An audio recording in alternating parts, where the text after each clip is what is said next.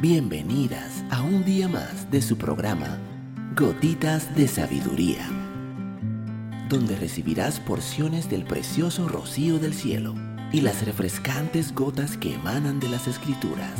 Gotitas de Sabiduría con Evilegna Rodríguez. Saludos, mi nombre es Evilegna Rodríguez. Bienvenida un día más a tu programa Gotitas de Sabiduría.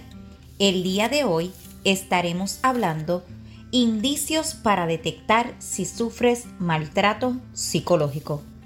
Una de cada tres mujeres en el mundo ha sufrido violencia física o sexual por parte de su pareja, según indican los datos de la Organización Mundial de la Salud.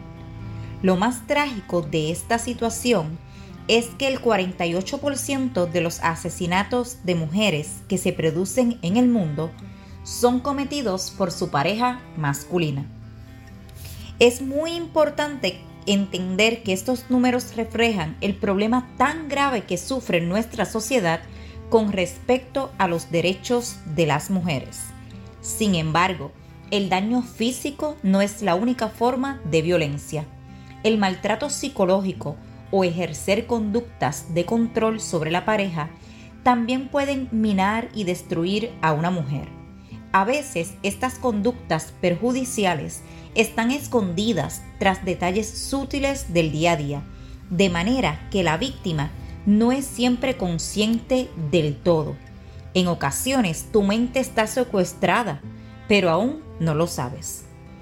No puedes dormir bien, tienes una sensación de angustia constante que te impide ser espontánea y tomar decisiones con facilidad. Observas que ya no tienes la misma concentración en el trabajo o en tus tareas cotidianas. Comienzas a tener lagunas o pérdida de memoria preocupantes. Experimentas falta de ilusión por el futuro. Pensamientos negativos rondan tu cabeza todo el día. Dudas de ti misma, sientes culpabilidad, miedo, e incluso temes contar o compartir estos temores e inquietudes en tu círculo.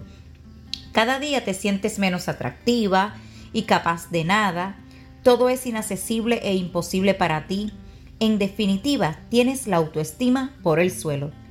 Estos son algunos de los síntomas de alguien que sufre maltrato psicológico. Si te sientes así, sospechas en tu interior que algunas de las conductas de tu pareja no son normales. Si aún no lo tienes claro, podría ayudarte recurrir a ayuda psicológica para poder ver un profesional.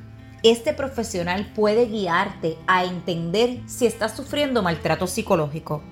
Es importante entender estas claves que quiero compartirte hoy sobre reconocer estas conductas tóxicas de tu pareja que podrían estar destruyendo tu autoestima y a las que tal vez deberías replantearte ponerle fin. Número 1. No te sientes libre de pensar, decidir, actuar ni valorar. Siempre tienes esa necesidad de consultarlo todo antes, ya que siempre te asalta la duda de qué pensaría él o cómo va a reaccionar. Número 2. No dispones de tu dinero por completo. Él es quien lo maneja y quien decide para qué y cómo se destina. Número 3. No puedes vestir como quieras. Te preocupas si enseñas demasiado o si él aprobará el look. Número 4. No puedes llegar a la hora que quieras a casa. Tienes un toque de queda como si fueras un adolescente. Tienes que pedir permiso o dar explicaciones cada vez que entras y sales. Número 5. No tienes criterio dentro de tu propia casa o dentro de tu relación. Cuando algo no va bien, toda la responsabilidad cae sobre ti. Siempre eres la única responsable. A veces sientes culpas. Número 6. No puedes ofrecer nunca tu punto de vista sobre ningún tema. Cada vez que lo intentas, sientes que te has metido en una especie de túnel del terror. Tus opiniones, inquietudes o pensamientos valen menos a sus ojos hasta el punto de que incluso tú misma cuestiones su valía. Número 7. No tienes el control total sobre tu vida. Él es quien revisa tus horarios, amistades, mensajes del móvil y redes sociales, dinero, tiempo libre, ropa. Acostumbras a pasarle casi un informe pormenorizado de tu día entero. 8. No te sientes valorada. Estás metida en una espiral de chantajes y reproches.